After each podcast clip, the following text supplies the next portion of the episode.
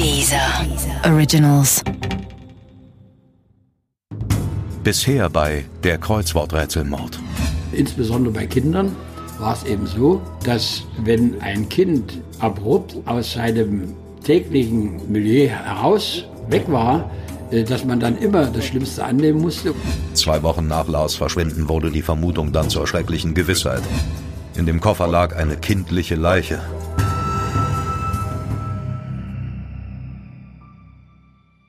Der Kreuzworträtselmord Teil 2 Wenn ich mir vorstelle, dass mein eigener Sohn in einen Koffer gepackt und irgendwo auf einer Bahnstrecke wie Müll aus dem Fenster geworfen würde, dann dreht sich mir der Magen um. Ich denke, das kann jeder Vater und jede Mutter verstehen. Im Gerichtsmedizinischen Institut in Leipzig wurde seine Leiche in Anwesenheit des leitenden Ermittlers Hauptmann Siegfried Schwarz untersucht.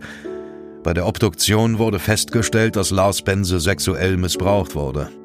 Anschließend schlug ihm der Täter mehrfach mit einem Hammer auf den Hinterkopf, ehe er seinem Opfer mit einem Messer tödliche Stichverletzungen in der Herzgegend beibrachte. Hauptmann Schwarz blieb es vorbehalten, den Eltern von Lars Bense die traurige Botschaft zu überbringen.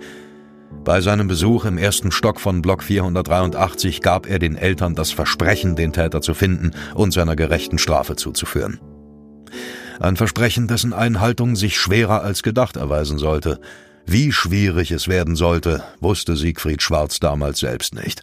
Wenn man so viele Jahre und 1980 äh, da hatte ich schon äh, mehr als anderthalb Jahrzehnte als Mordermittler und Kriminalist im besonderen Bereich hinter mir und wusste auch um meine Äußerung, ob das am Ende auch erfüllbar sei, was ich da äußere. Und ich habe damals zu der Mutter ganz klar und deutlich gesagt, ich werde alles unternehmen, dass wir den Mörder ihres Sohnes finden. Ich weiß aber nicht wann, ob heute, morgen, übermorgen oder erst in einem Jahr oder später. Aber das werden wir machen. Brauchbare Spuren, die auf den Täter hinführen konnten, gab es kaum. Die Mordkommission hatte lediglich den alten Pappkoffer und einige Zeitungen, die als Füllmaterial benutzt worden waren. Mehrere Ausgaben der SED-Bezirkszeitung von Halle, das FDJ-Blatt Junge Welt, das Frauenjournal für dich und eine Berliner Zeitung am Abend. In allen Ausgaben waren die Kreuzworträtsel sporadisch ausgefüllt worden.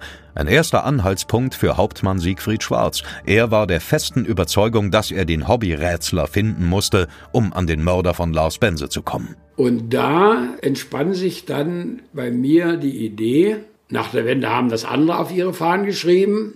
Das wurde auch so veröffentlicht, dass das nicht der Schwarz war, sondern der und der, ja, was aber absolut nicht stimmte, was er auch beweisen kann. Ergo habe ich dann dem Leiter der Kriminalpolizei der Bezirksbehörde der Deutschen Volkspolizei Halle gesagt, dass es unabdingbar sei, dass wir den Schriftverursacher für die gelösten Kreuzworträtsel ermitteln müssen. Und wenn wir den ermitteln, dann wissen wir auch, wer den Jungen getötet hat. Na, das hört sich allerdings leichter an als getan. Wie soll man jemanden finden, der in einigen alten Zeitungen ein paar Kreuzworträtsel ausgefüllt hat? Kann man aus wenigen dahingeschmierten Buchstaben überhaupt Rückschlüsse auf den sogenannten Schreibverursacher ziehen? Und wo fängt man mit der Suche an? Ich wäre überfragt gewesen. Aber ich habe jemanden getroffen, der mir diese Frage beantworten kann. Petra Materna.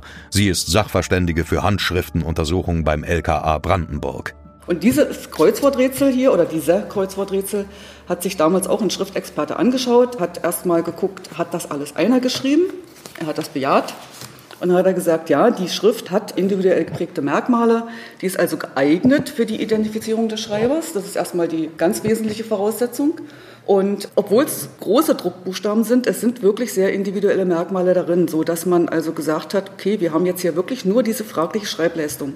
Wir wollen gern wissen, wer hat das geschrieben? Ich habe Frau Materna aufgesucht, weil ich mich mit diesem ganzen Handschriftenkram nicht besonders gut auskenne. Aber ich möchte verstehen, wie man damals dem Mörder von Lars Bense auf die Schliche gekommen ist. Es sind viele Puzzlestücke, die ich zusammensetzen muss, und dabei brauche ich die Hilfe von Profis. Nur sie können mir das Gefühl von Sicherheit für meinen eigenen Sohn vermitteln. Petra Materna ist so ein Profi. Ich war skeptisch, ob so eine Handschrift tatsächlich als ernsthafter Beweis gewertet werden kann, doch Frau Materna konnte mich überzeugen. Ich bin 1982 ausgebildet worden als Schriftsachverständige. Und wie gesagt, arbeite heute noch so. Also es war Beweismittel, Schriftgutachten ist Beweismittel damals schon gewesen, genau wie heute, hat den Beweiswert wie jede andere Spur. Schnell stellte sich bei den weiteren Analysen heraus, dass es sich bei dem Schreibverursacher um eine Verursacherin handelte. Das ergab zumindest das Gutachten des Handschriftenexperten. Er legte sich fest, dass die Kreuzworträtsel von einer Frau mittleren Alters ausgefüllt worden waren. Damit konnte die Schreibverursacherin unmöglich die Mörderin von Lars Bense sein.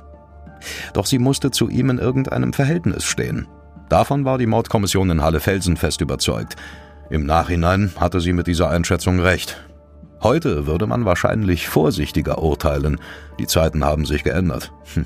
Eine männlich anmutende Handschrift kann heute genauso gut von einer Frau stammen und umgekehrt.